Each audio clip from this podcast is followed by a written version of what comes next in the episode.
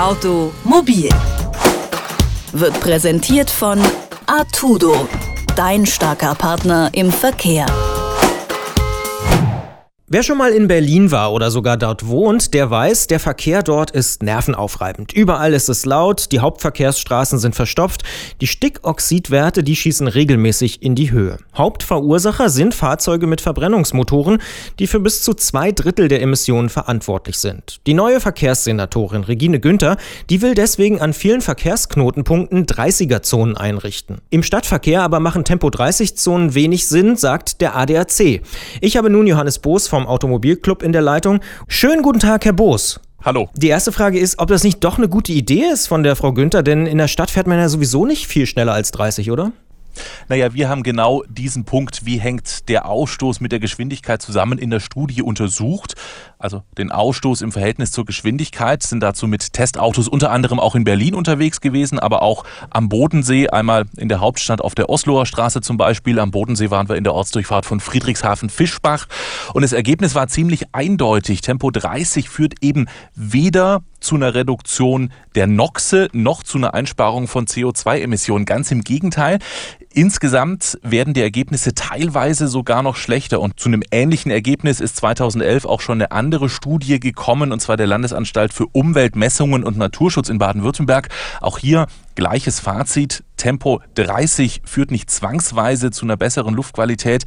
Da war das Ergebnis, dass Tempo 30 auf ebenen Strecken sogar die NOx-Werte noch erhöht, also auch eigentlich das Gegenteil von dem erreicht, was sinnvoll wäre. Also kann man nicht sagen, dass die Geschwindigkeit irgendeinen Einfluss hat auf die Verbrauchswerte? Auf die Verbrauchswerte und auf den Ausstoß? Nein.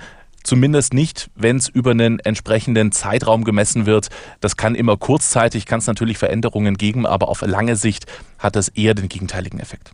Warum glaubt denn der ADAC, dass Tempo 30 nicht die richtige Idee ist? Tempo 30 ist aus Umweltgründen in der Stadt nicht sinnvoll, weil erstens, wenn wir uns die Tempo 30 Zonen schon angucken, wir haben ja diese Rechts vor Links Regel und da ist man eigentlich in Tempo 30 Zonen ständig gezwungen, abzubremsen, wieder anzufahren an jeder Kreuzung, an jeder Einmündung. Und das bedeutet natürlich auch zwangsweise, dass die Lärm, dass die Schadstoffemissionen in die Höhe schnellen.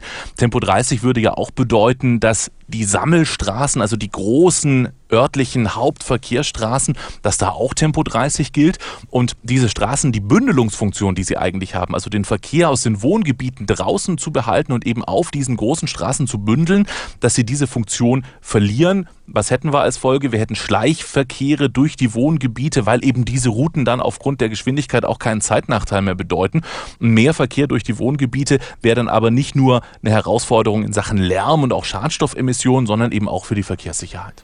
Man hat also nicht nur Angst davor, dass das Auto an Attraktivität verliert und die Leute beispielsweise dann Fahrrad fahren, wenn es eh so langsam ist. Naja, grundsätzlich ist Nutzung von Fahrrad oder Nutzung öffentlicher Verkehrsmittel durchaus sinnvoll. Es hängt ja immer von Ihrem ganz persönlichen Mobilitätsbedürfnis ab, in welcher Situation Sie was brauchen, gerade in der Stadt. Ich persönlich fahre hier in München auch immer mit dem Bus zur Arbeit. Da habe ich gar keine Veranlassung, das Auto zu nutzen für diese kurze Strecke.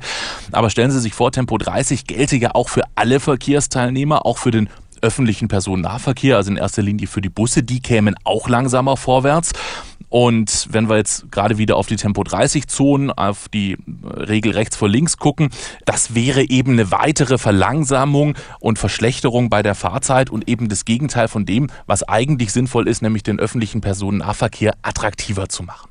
Jetzt gibt es vom ADAC ja immer wieder auch die Forderung und ja, die Betonung der grünen Welle als Alternative zur Tempo-30-Zone. Warum ist das aus Ihrer Sicht eine gute Idee? Das ist eine sinnvolle Maßnahme, weil sie eben funktioniert. Wir haben 2013 eine Studie gemacht, gemeinsam mit der Technischen Universität München und eben festgestellt, dass sich da die Stickoxidemissionen, also die Noxe, um bis zu 30 Prozent verringern lassen, wenn man den Verkehr eben sinnvoll verflüssigt. Das ist die eine Möglichkeit. Und die zweite Möglichkeit ist natürlich, dass auch die Autohersteller gefragt sind. Ziel sollte es primär ja auch sein, dass der Schadstoffausstoß schon an der Quelle sozusagen minimiert wird.